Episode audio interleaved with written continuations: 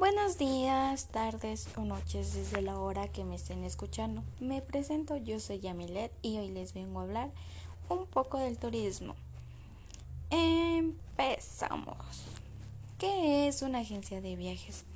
Una agencia de viajes es una empresa asociada al turismo, cuyo oficio es la intermediación, organización y realización de proyectos, planes, itinerarios, elaboración y venta de productos turísticos.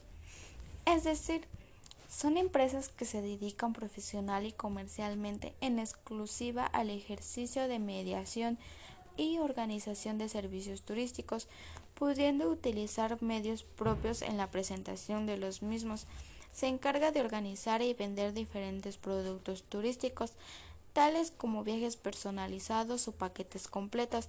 Generalmente las agencias de viajes, además de ofrecer un producto turístico, se encarga de contratar los demás servicios que requiere el cliente, como por ejemplo el hotel, el alquiler de autos, el cambio de moneda, etc.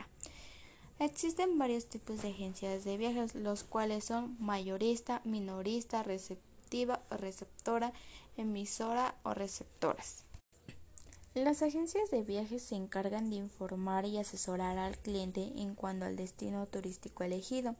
Su función consiste en organizar y planificar el itinerario turístico y todos aquellos aspectos relativos al viaje, la reserva de hotel, el alquiler de vehículos y además servicios similares.